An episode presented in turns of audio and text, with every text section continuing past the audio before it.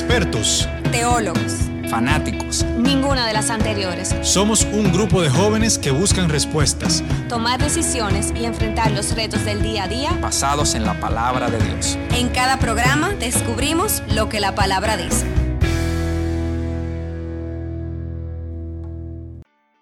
Bienvenidos a un nuevo episodio de La Palabra Dice. Bueno, mi nombre es Carla Nuño y conmigo están eh, Alejandra, alias Kaki, Luis Toral, Carlos Cochón, mi tocaya Carla Pichardo. Y hoy vamos a hablar de un tema súper interesante que es sobre el estrés, el manejo del estrés. Cuéntanos, Kaki. Sí, especialmente para mí. Bueno, la verdad que la verdad que este es un tema del cual quizás todos quisiéramos información, pero no queremos hablar de él porque nadie quiere estar estresado. Pero es difícil no estar estresado hoy día porque todo, hay, hay un sentido de urgencia que es parte de todo lo que hacemos, en los trabajos, los clientes, los jefes, demás, quieren todo para ayer, en la casa queremos maximizar el tiempo eh, para poderle dar calidad a, a, la pareja o a los hijos o a los padres o según el caso de cada quien. Y realmente es importante, creo que es muy bueno que empecemos el año hablando de este tipo de temas porque nos ayuda dentro de toda esa digamos, reingeniería de los planes que uno hace y todo eso, tratar de ponernos como objetivo manejar el estrés diferente o entenderlo y minimizarlo, digamos. Pero entonces, lo primero sería decir que es el estrés. El estrés se entiende desde un punto de vista quizá académico como ese sentimiento de tensión física o emocional que puede venir de cualquier situación o pensamiento que te haga sentir frustrado, furioso o nervioso. O sea, casi siempre cuando estás estresado, viene como una consecuencia de una sensación de frustración, una molestia fuerte o quizás un poco de ansiedad y de nervios. Pero ciertamente, si lo pensamos por un momento, el estrés no es necesariamente malo, porque el vivir en general, de alguna manera u otra, nos va a llevar en algún momento a sentir estrés. Y cuando el estrés se canaliza bien, es parte de esa fuerza que nos motiva a hacer las cosas. O sea, cuando tú sabes que tú tienes una situación que enfrentar, cuando tú sabes que, o sea, el estrés despierta, te alerta, digamos, y te obliga en cierta forma a tú hacer las cosas. Entonces, cuando lo vemos así, no es necesariamente algo malo. A veces tenemos desafíos o nuevos retos y eso también nos estresa, pero ese es un estrés que es un motivador, digamos, que nos lleva a esforzarnos, que nos lleva a atrevernos a salirnos de la zona de confort. Entonces, en ese sentido, el estrés es algo que tenemos que verlo desde una perspectiva más amplia, digamos. Pero también sabemos que hay personas que se justifican, que justifican las, los malos comportamientos que tienen con el estrés. Y dicen, ah, no, es que yo estoy estresado o yo no puedo hacer eso porque es que yo no aguanto más cosas y eso. O sea, todos nos vamos identificando con, esta, con, con este tipo de pensamiento. Pero definitivamente vivir en plenitud, hacer las cosas que el Señor quiere que hagamos, va a estar limitado en la medida que veamos el temor a lo nuevo como algo que nos estresa. O sea, si no nos atrevemos a hacer cosas diferentes, si no, no, si no dejamos que nos detenga esa carga que nos da el, el salir de la zona de confort, pudiéramos, o sea, veremos cosas grandes en nuestra vida y la vida de los que nos rodean sin que hacerlo nos lleve a algún tipo de estrés. Entonces, antes de, de que, de que podamos compartir un poco, quisiera que entendamos dos tipos de estrés. Primero está el estrés agudo, es el estrés considerado a corto plazo porque desaparece rápidamente. O sea, cuando es un, el tipo de estrés que tú puedes sentir eh, si de repente estás manejando y tuviste que frenar bruscamente o si tuviste una discusión de pareja. O sea, es el estrés que casi siempre se detona cuando hay un imprevisto o algo peligroso, digamos. Pero luego está el estrés crónico, que es ese que queda en la vida de la persona por mucho tiempo. Que puede ser el que viene cuando tienes una situación financiera, por ejemplo, cuando tienes problemas de dinero, si tienes situación en tu matrimonio o en tu trabajo. Ese estrés que, sobrepasa algo quizás de, horas o de pocos días y se mantiene en la persona, es el estrés quizás del que tenemos que prestar atención y tratar de... Por ejemplo, a mí me estresa viajar, o sea, coger un avión. ¿En serio? Sí. Me encanta. O sea, que eso es algo... Pero ese sería agudo porque tú subes al avión, o sea, tú le buscas la vuelta, pasar el tiempo en el avión, tú bajas del avión y ya tú no estás estresada porque saliste de eso. Ese vendría siendo una especie de estrés agudo, según esta definición. Cosas que le provocan el estrés, que provocan el estrés, sentirse culpable o inútil, eh, la autocompasión el aislamiento, cuando la persona tiene una situación muy fuerte y siente que todo lo malo viene de ella misma y que no puede y que no vale y que no nada. El estrés también provoca debilidad en el sistema inmunológico. Sabemos que hay mucha gente que anda enferma allá afuera porque está estresada. Problemas estomacales también, pérdida de cabello. Sí. Sí. eh, ¿Y por qué te se ríen? eh? Claro, No, porque están yo hablando de mí, señores, de Carla Pichardo. Eso, No, eso- eh, eso es que la risa es por mí. Y que yo lo he experimentado todo, dolor de barriga, Yo gastritis, también pérdida de gastritis, cabello. yo he tenido todo también. Pero nada, eso era porque no, no, no, Pero para que no ustedes vean- utilizamos la herramienta correcta que es buscar de Dios. Es como Amén. una emoción o una situación así emocional te puede afectar a, a ese punto, para que ustedes vean lo fuerte que es. Dios que nos ayuda. Sí, sí, sí, y qué bueno que estamos, yo creo que todos los que estamos aquí hoy y también probablemente quienes escuchen el episodio Se van a se van a identificar, con claro. esto y van a reflexionar en cosas que le están pasando porque Claro. vemos, sabemos que el estrés, por ejemplo, trae problemas para dormir también, eh, hace que la gente aumente o baje de peso. De repente una persona que, que tiene un desorden porque sube de peso muy rápidamente o baja de peso muy rápidamente puede que sea a causa de una situación de estrés que esté viviendo. Pero también sí es importante que veamos a la luz de la palabra qué nos recomienda el Señor para manejar el estrés. Y quiero comenzar con la cita que, de Mateo 11:28, que fue dicha por Jesús mismo.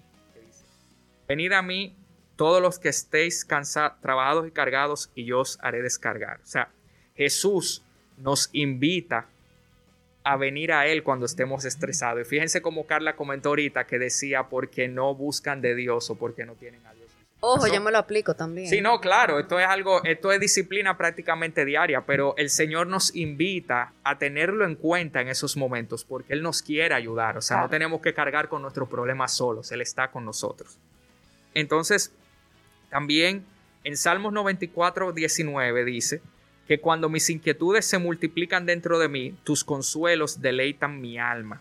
Entonces, aquí la palabra nos habla de cómo en esos momentos difíciles, si hacemos memoria de la palabra de Dios, vamos a recobrar fuerzas y vamos a tener paz. Por eso a nosotros se nos invita tanto a leer la Biblia, a escudriñarla, o sea, a tratar de meditar en porciones específicas, porque cuando tú estés cargado, cuando tú estés ansioso, cuando estés frustrado, cuando estés molesto, esa palabra que está en tu corazón va a venir a tu mente y te va a recordar la promesa de Dios y te va a ayudar a relajarte y te va a ayudar a buscar una salida, digamos. Entonces, no sé si alguno quiere comentar de... No, de lo que tú estás diciendo, también una herramienta, o sea, tú hablas de la palabra de Dios, pero una herramienta buenísima para temas de estrés, aunque parezca sencillo y aunque uno no lo entienda a veces, es la adoración. O sea, cuando uno, o sea, hay veces que yo estoy cargado por lo que sea y en la casa pongo adoración y me pongo a hacerlo, sigo haciendo lo que estoy haciendo o, o, o- o me- Exacto, no, pero, pero como que se me pasa, las cosas cambian cuando yo empiezo el día, por ejemplo, un día tal vez que va a ser difícil, fuerte, cuando lo empiezo con una adoración, como que yo me he dado cuenta la diferencia de cómo yo lo abordo. A veces con el mismo estrés, tal vez hay veces un estrés de que de tema laboral, de que tú tienes mucha cosa que sabe que ese día va a ser un día cargado, que tienes una agenda bien pesada en el trabajo, y sin embargo lo que tú haces es que arranca acelerado porque sabes que tiene que hacer muchas cosas y te olvida de esa parte, de darle como que ese primer, ese, ese primer, esa primera ora- oración al Señor y también esa primera adoración al Señor. Y la diferencia es inmensa para mí. Eh. Otra herramienta que a mí también me ha funcionado, aparte de esa, que verdaderamente la aplico bastante, es desahogarme con una amiga. Obviamente una amiga que esté en mi misma sintonía. Y para mí eso es de verdad que un relief grande, o sea, muy grande, porque estoy desahogándome y estoy teniendo una respuesta, ¿entiendes? Que es algo que en ese momento yo estoy esperando. No, y mira, y que cuando uno está en este camino, uno se fija mucho, o sea, uno, óyeme, porque gracias a Dios yo, yo tengo muchas amigas, o sea, de verdad que muchas amigas y no todas están en los mismos caminos, pero, ay, mi amor, sí. Pero verdaderamente, yo digo, espérate, es que yo sé a quién es que tengo que llamar, ¿tú entiendes? Porque es que si me, si me meten maleña esto, no voy a tomar una decisión correcta o, o, ¿tú entiendes? Voy a pecar. Sí, hay que saber filtrar y a veces el Señor, por eso es tan importante, vamos, usted, cada quien ora cuando puede, pero esa es parte de la, del misterio que hay detrás de tú empezar el día con alabanza y oración. Así es. Porque a veces tú le presentas al Señor en oración una situación y el mismo Espíritu Santo te lleva, pone el querer como el hacer para que tú llame a tal amiga o a tal persona o para que un compañero de trabajo X con el que quizá tú ni siquiera hablas un día te, te, dé esa palabra de parte del Señor. Y no son personas, el Espíritu Santo es tan, tan especial que a veces son personas que ni siquiera tienen disciplina de estudiar la palabra, pero que en ese momento dijeron lo que el Señor necesitaba que tú escucharas y, es una confirmación. Otra cosa que la gente lo ve como un tabú también, porque entienden que los psicólogos son para la gente loca. Si hay algo que yo amo de mi pastora, de bueno, de nuestra pastora, es que ella cree fielmente en lo que es un psicólogo. Claro. Y obviamente un psicólogo que tenga también, como hablamos ahorita, conocimiento de la palabra, pues va mucho, va mucho mejor. Y yo creo que lo primero, ante todo de lo que estemos hablando y de todas las herramientas, es como hablamos ahorita. Hay que identificar que nosotros tenemos un problema. Identificar que nosotros tenemos las herramientas correctas para poder eh, manejarlas. Y no dejarnos llevar, o sea, de las emociones, porque a veces somos tan emocionales, tan, tan volados. Sí. Y hablo por mí. Eh, que, que tomamos decisiones incorrectas. ¿Por qué yo digo lo del psicólogo? Porque como lo, como lo comenté, de, o sea, ahora, lo ven como un tabú. Señores, hay veces que una amiga, como dice la pastora, no es la persona correcta para hablarte. ¿Por qué? Porque te habla de acuerdo a las emociones y sentimientos que tienes hacia tu persona y tú necesitas también una persona neutra. Entonces también hay que saber utilizar las herramientas que Dios nos pone en nuestras manos para nosotros poder manejar todas esas situaciones, porque señores, un estrés eh, tonto puede desencadenar algo grande e importante. Entonces, eso también, no solamente la salud, señores, pero también puede dañar relaciones, dañarte en el trabajo, llevarte a, a, lo que consumo, eh, a tomar decisiones incorrectas. Eh, entonces, enfermedades. sí, exacto, pero no solamente las enfermedades de salud, como lo digo, o sea, hay muchas cosas que la gente lo ve como que nada es nada y realmente todo es todo. Lo que pasa es que, como está diciendo Cochón, ahora mismo tenemos una, cultura, tenemos una cultura, gracias a, los celulares, a, la tecnología, que a la inmediatez ya las personas se sienten o piensan que si no tienen ese estrés o esa cosa que siempre tengo que estar haciendo algo, no estoy siendo funcional. Y no, todavía no también me incluyen, no hemos reconocido que también el tiempo de paz, de tranquilidad que, tenemos que tener. Que es necesario. Que es necesario. Primero, para, para tener o para poder descansar, pero también para tener el encuentro con Dios, para poder estudiar la palabra. Entonces también, quizás hay muchas personas que, que están escuchando eso, que no han identificado, pueden decir, ah, yo no tengo estrés, pero cuando se ponen a analizar que no tienen tiempo para ellos, dicen, wow, es que sí. Una palabra que me dijeron ayer, self-care.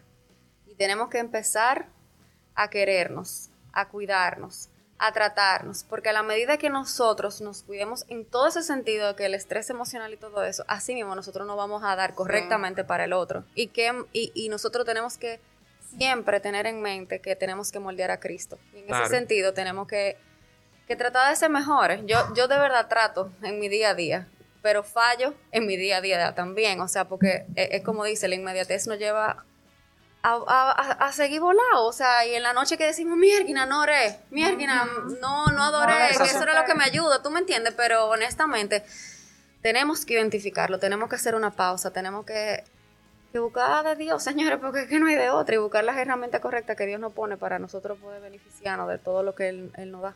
Mira, hay una porción muy, muy interesante en ese sentido que tú comentas, Carla, que es Romanos 8:27, que dice, mas el que escudriña los corazones sabe cuál es la intención del Espíritu, porque conforme a la voluntad de Dios intercede por los santos.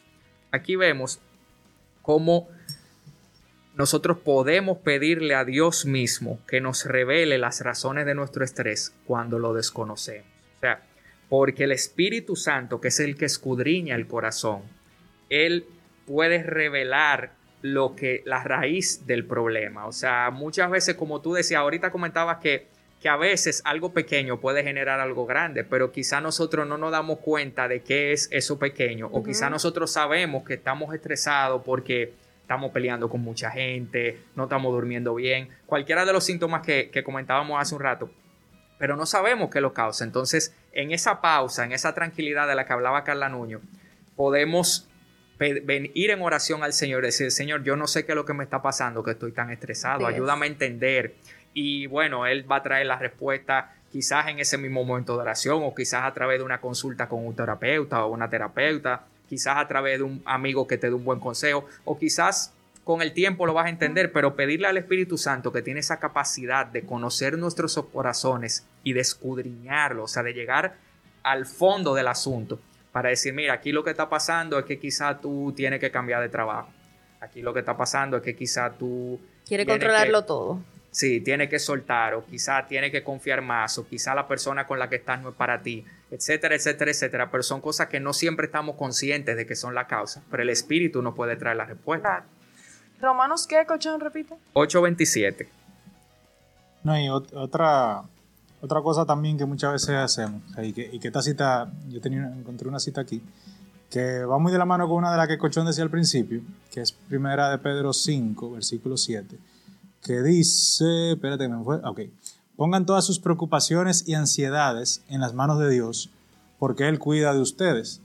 Y ahí esas dos palabras son fundamentales, preocupaciones y ansiedades, porque el estrés va ligado con todo eso y principalmente la parte de la preocupación, porque preocupación es como que querer ocuparnos de cosas antes de que lleguen.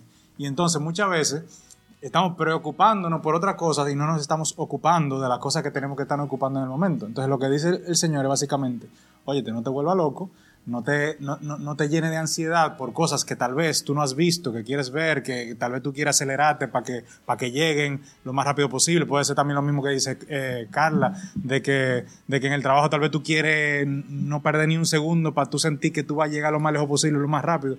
Cada cosa va a venir en su tiempo.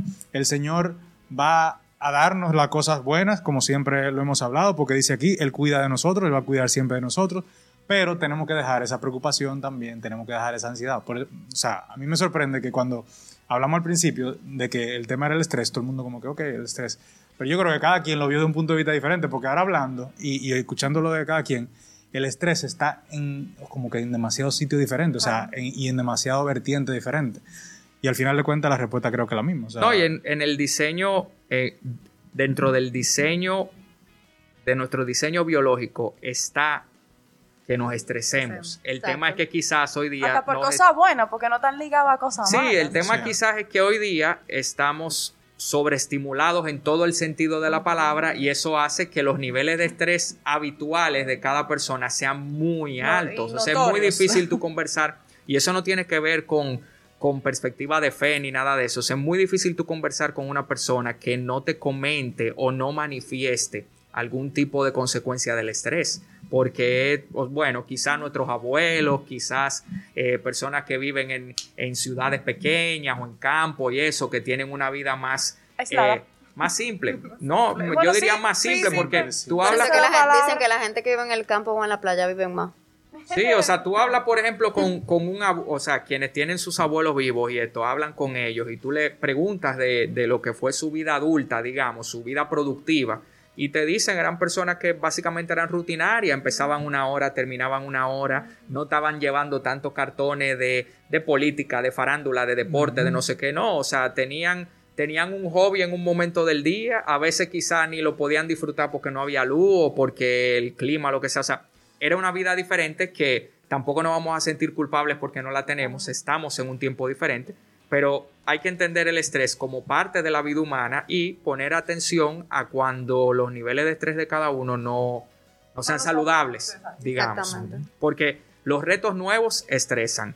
Eh, los cambios de vida estresan. El que, se va el que se va a vivir a otro país se estresa. El que se va a casar se estresa. El que va a empezar un negocio o a cambiar de empleo se estresa. El que tenga un muchacho. el que tiene hijos se estresa. O sea, el, el estrés va a seguir estando ahí. Pero entender que Dios está con nosotros para enfrentarlo, entender cuándo necesitamos ayuda, buscarla, como decía Carla, eh, Carla Pichardo hace un momento. Y eso es, señores, yo creo que podemos cerrar con la cita de Mateo 6:34, que va muy alineada con lo que Luis compartió hace un momento, que dice, por tanto, no os preocupéis por el día de mañana, porque el día de mañana se cuidará de sí mismo. Bástale a cada día su propio afán sus propios problemas. O sea, ¿qué queremos ver aquí? ¿Qué nos dice Dios aquí? Que el dueño del futuro es Él. Y independientemente de que estamos en un momento del año que es muy de planificar, es muy de, emprender, muy de soñar en grande y todo esto, recordemos que quien tiene la última palabra es el Señor, que siempre va a pensar mejor que nosotros y que vamos ejecutando nuestros sueños, pero tener paz si hay cosas que no se dan como, como queremos que se den o, o se dan diferentes o se tardan. O sea, Dios siempre llega a tiempo y Él es el que sabe. Entonces tratemos de estar más calmados y de nuestra parte, con esto concluimos el episodio. Eh, recuerden seguirnos en las redes sociales, en Instagram, como la palabra dice. RD. RD. Eh, si tienen alguna, alguna, alguna sugerencia de tema, alguna pregunta, algún comentario. O alguna oración especial, aquí oramos también. sí, y será hasta la próxima. Un abrazo. besos. Conecta con nosotros a través de nuestro Instagram, arroba sep.rd. Y si quieres contactarnos para sugerencias o que oremos por ti, escríbenos a chequinamilagrosdedios.com. Dios te bendiga.